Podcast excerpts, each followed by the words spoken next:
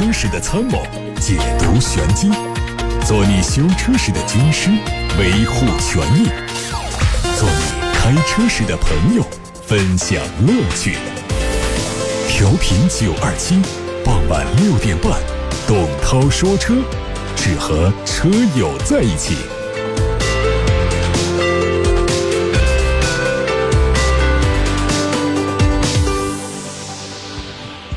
看新闻，根据阿斯顿马丁中国总裁彭明山透露说，他们旗下的首款 SUV DBX 会在今年年底发布。DBX 将搭载和 DB11 相同的铝合金模块化的底盘，动力上有可能用同款的5.2升的双涡轮增压 V12 发动机和4.0排量的 V8 发动机，它们的最大功率分别达到了608匹和510匹。福特旗下的全新紧凑型 SUV 领界会在元月二十二号上市。它没有继承福特 SUV 的家族式设计，很具有大嘴风格的镀铬进气格栅营造出更宽大的视觉效果。分体式设计的前大灯和中网连在一块儿，LED 日间行车灯是放在了车头的下方。这个车的尺寸是长四米五八，轴距两米七一六，介于福特翼博和翼虎之间。全系领界都用的是福特的 1.5T 缸内直喷发动机，另外呢，在顶配车型上还有48伏的轻混加入，匹配六速手动挡和 CVT 无级变速箱。另外，据长安汽车透露，福特汽车计划从今年开始把五款车型转到中国来生产，其中包括林肯品牌的一款豪华 SUV，以及福特全球首款纯电动小型 SUV。一九年年底之前，福特所有在中国生产和销售的新车都会配上车载互联网连接的服务。他们还会继续和百度携手，在中国市场共同进行自动驾驶汽车的开发。到二零二五年年底，福特将会在中国推出超过五十款新车，其中包括了八款全新 SUV。吉利官方发布了轿跑 SUV F Y 幺幺运动版的官图，它仍然采用酷配风格的车身，但是运动气息更加浓厚。侧面可以看到溜背式的设计，车窗是增加了黑色的边框，还有尾部是双边四出的排气。车内是红黑两色的内饰和座椅，配备了平底式的多功能方向盘、不规则大尺寸的屏幕和仪表盘连接。动力用的是沃尔沃的2.0。的 T5 发动机，它还可以满足国六的排放标准。新车会在今年年内上市。吉利 SUV FY11。宝骏已经正式发布了它的全新标志钻石标，未来会搭载在它的高端系列产品上，和现款标志共存。首款用这个车标的车型应该是全新的紧凑型 SUV RS5，它是宝骏全新 R 平台下的车型，造型和整体做工都更加精致，预计第一个季度就会上市。当地时间元月十五号，沃尔沃旗下的风险投资公司宣布，将对一家研究电动汽车高功率无线充电技术的公司进行投资。无线充电允许任何种类的车辆在不使用电缆、电线、没有监督的情况下自动连入电网。在不需要驾驶员把车辆插入充电站的情况下，车辆可以频繁实时的自动进行双向充电，从而可以有效的利用汽车的电池容量，增加车辆的续航里程，并且延长电动汽车正常的运行时间。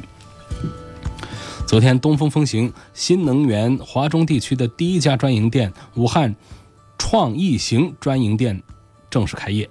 在今年，东风风行加快了渠道建设，把武汉规划成为布局新能源市场的首批重点城市。武汉创意行的开业，标志着东风风行新能源在武汉迈出了重要一步。东风风行还将发挥十多年乘用车造车的积淀，结合新能源汽车的特性，针对武汉地区消费者的需求，提供长续航、高品质的新能源汽车产品和服务。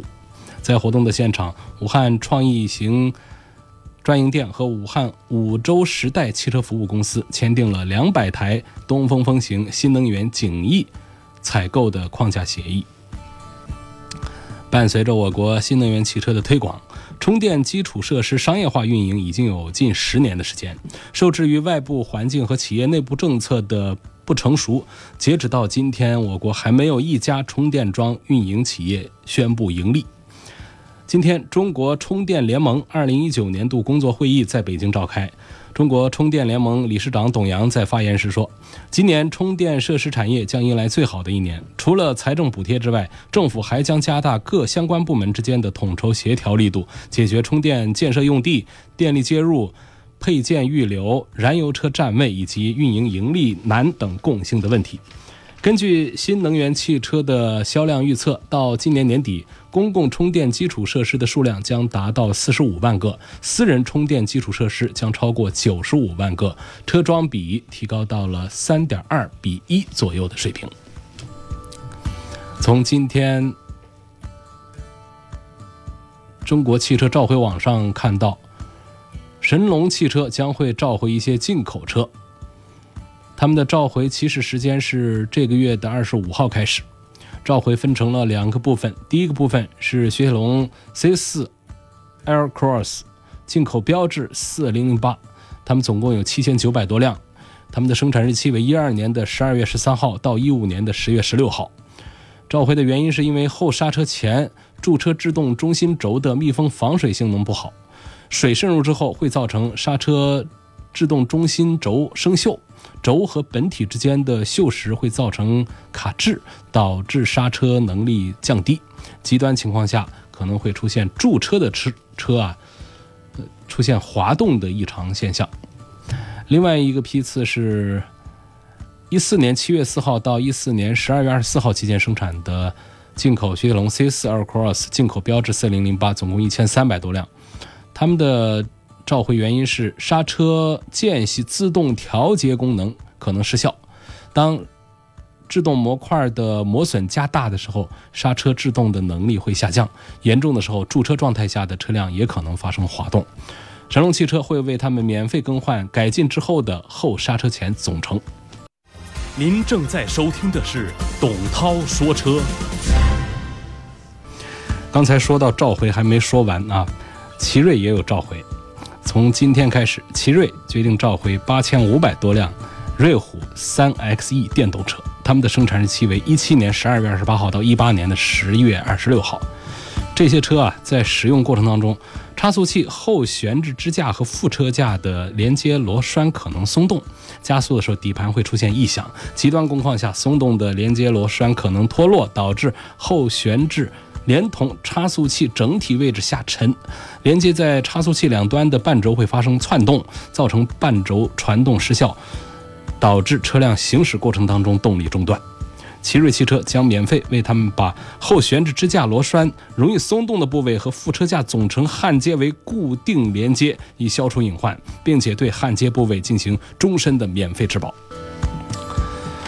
好，下面开始跟大家互动开来。我们的投诉回复已经来了，李先生呢，本周投诉了武汉的一家广汽丰田 4S 店，他说订了一辆凯美瑞，交了五千块钱定金，说元月十五号提车，但是呢十四号打电话跟我说呢要推到元月二十号之后了，然后这消费者呢希望能够按原计划提车，这个我们节目报道之后啊。现在客户给我们的回复说，这个定金已经退了，问题已经解决了，那就不多说了。另外还有一个投诉，宝马的一个客户彭先生，他投诉的是我们本周已经涉及到过的一家宝马的二级经销商，因为信息未经核实呢，我们暂不提他的名字，我们讲事儿，给大家提个醒。啊，他是在这个呃十二月三十一号，在武汉国际会展中心的一个车展上订了一辆宝马三二零。他这个情况呢，跟这个我们是本周涉及到的另外一个投诉是一样的。现在大概会有五个人啊，是类似的情况，就是他找一家 4S 店交定金，然后呢，这 4S 店引导他呢跟另外一家二级签合同。然后呢，最后提车的时候呢，又是到了另外一个车行。然后呢，那个提车的时候，那个最后那个第三个车行呢，还强行要多交几万块钱，多交两三万。所以现在呢，这五个人的情况都相似，这五个人也都希望这家店能够把定金退了，呃，我就不买这个车了，或者你不退这个定金的话呢，希望能够按合同上写明的价格把车卖给我。你说宝马这个事儿啊，它还真不是一个个案啊。好，我们会重点的关注这一起涉嫌不履行合同的这个宝马的汽车销售的事件。现在开始回答大家的买车、选车、用车问题。我们今天还是先从这个“董涛说车”微信公众号来看起。用凯迪拉克 XT5 两驱豪华版和四驱技术版，谁更值得买？凯迪拉克这个车呢，其实我倒是不太赞成这个追求它的四驱。啊，这个车呢，它就是主要是一个是价格便宜，第二个呢就是车身看起来比较威武。就是它实际上在这个四驱啊、脱困这方面，它不是那种。呃，第一不是自己的定位和主打方向，第二呢，它不是自己的特长，第三呢，我们的车主们这方面的需求也，呃，应该也不是太大吧。那么底下的两个配置呢，从这个厂家指导价都是在四十万以下，那么从四驱开始就是四十万往上，那么再加上现在的这个呃很很厉害的优惠幅度，我觉得我们花三十万左右就能买一辆凯迪拉克的。可以比肩这个，我们不光是说比肩宝马 X 五，从尺寸上讲，嗯，不是比肩这个宝马 X 三呐、奔驰 GLC 啊、奥迪 Q 五这些，从它四米八几的尺寸车长，从它一米九几的这个车宽来说，它真的尺寸上都可以，呃，看齐了这个奔驰的更大一号的 GLE 这样的产品了，而它的价格优惠过后只在三十万出头。我觉得实在是性价比很好的，嗯，所以我觉得，呃，追求这个两驱的低配的，这也是一个方向。另外呢，四驱的呢，它也有一个基础版，也还比较便宜，嗯，这也是我赞成的。就是那些舒适配置，总比这个，或者说我们的四驱啊，它总比那些舒适配置的用途要更大一些。所以呢，我的第一个方向赞成大家。呃，优先的还是考虑这个买这个低配，低配当中的这个两驱版本，价格最便宜，性价比最好。那么如果是技术型再加个两万块钱呢，会得到四驱，我认为性价比稍弱一点，但是呢，仍然是比其他的四驱的版本呢更凸显性价比。就这车你开出去，呃，别人怎么着都看不出来是个三十万出头的车，啊，怎么看这架势都是一个四五十万的家伙。所以这个凯迪拉克的 ST 五的性价比就从这儿表现出来了。下面我们再来看一个问题，希望能谈一谈这个新款的东风风神的 AX7 啊是否值得买？那全新的风神的 AX7 可能大家呃在街上看到还会有点认不出来，确实这个前脸的变化呀是非常大的。那么上市以后呢，它受到了更多的年轻人的关注和青睐。过去大家会觉得 HR7 是爹爹啊，是爸爸们、父亲们他开的车，那么咱们小伙子们呢一般会买。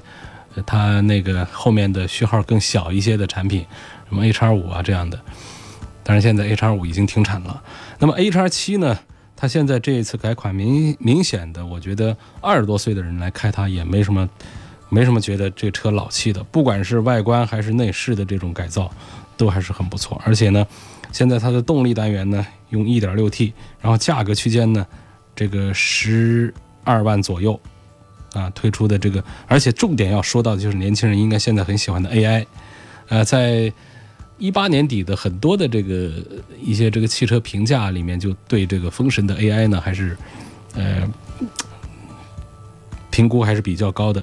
它这个 AI 呢，是作为这个整车的这个智能基础啊，它包括了这个三点零版本的人工智能车机系统。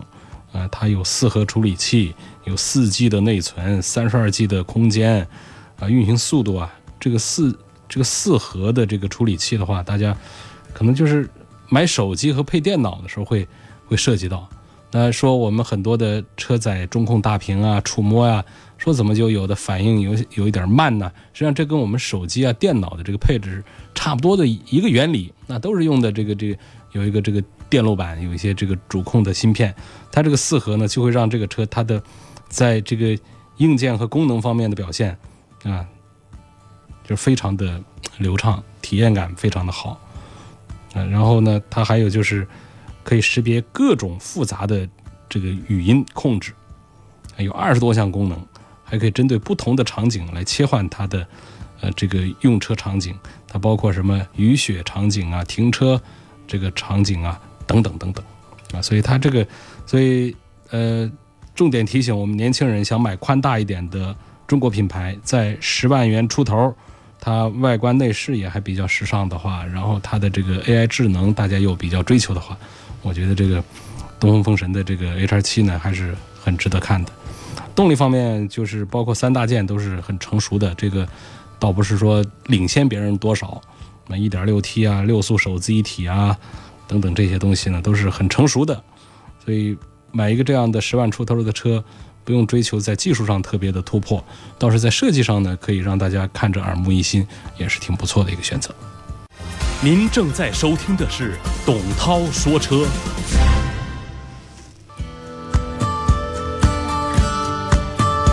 好，我们继续回答大家的买车、选车、用车提问。现在看到的是来自八六八六六六六六平台，这个平台上有几几位朋友都问到了雷克萨斯啊，有一个说我在四 S 店订了一辆雷克萨斯的 ES 三百 H，呃，那是一款轿车，他说需要加价才能买到，并且要等到三四月份才能提车。可是呢，这个雷克萨斯的 NX 三百 H 现在呢是降价，还有现车，问我是该等呢还是直接买现车？特别中意这个雷克萨斯的品牌啊。嗯，我觉得，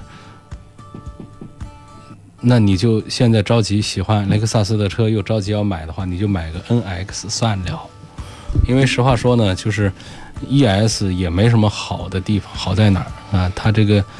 趴下去看一下底下的悬挂，这个各方面，不管是 ES 还是 NX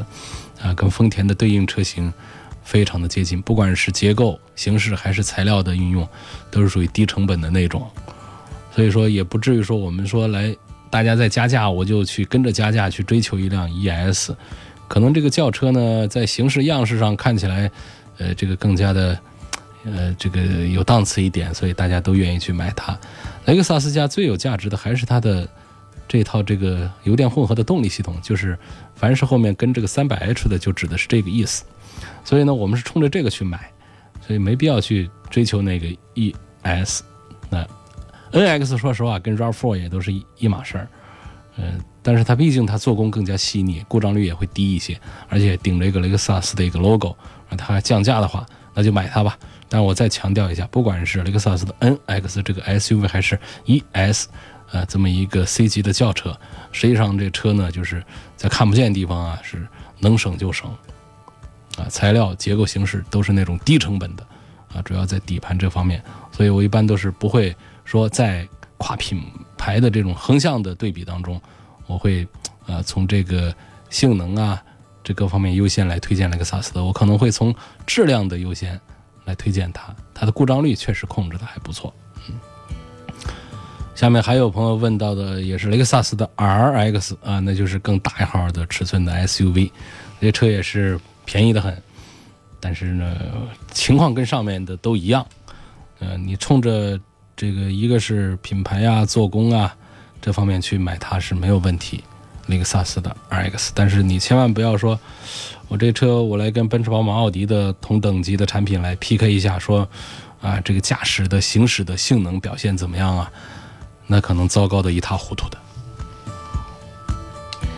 还有拿三个豪华品牌的 SUV 对比？有宝马的 X1、凯迪拉克的 XT4，还有奥迪的 Q3。嗯，问谁的性价比最高？这个也评不出来谁的性价比最高。我只能说，在这几个产品当中呢，我认为其实凯迪拉克的 ST4 它用到的新技术方面要比 X1 和 Q3 要更多一些。嗯，它凯迪拉克的这套体系里面，实际上在在凯迪拉克的兄弟俩车，一个是大一点的。这个 XT 五还有小一点 XT 四，这之间呢，XT 四上用到的凯迪拉克的最新的东西要比 XT 五的还要多一些，所以它这个在这个价位下，我还是觉得凯迪拉克的 ST Four 性价比表现要稍微高一点。您正在收听的是董涛说车，继续解答大家的买车、选车、用车疑问。现在我们看到微博，微博有人问说，新车是卤素灯，想换个 LED 的，是只换个灯泡呢，还是要换总成呢？有什么需要注意的地方？武昌有没有推荐的九二七商城？这对我们情况不大了解啊。这个九二七商城呢，它是一个微信电商平台，在电商平台上直接就可以买灯，但是呢，买到之后呢，是到九二七汽车生活馆的线下门店，他去安装的。那么你也可以直接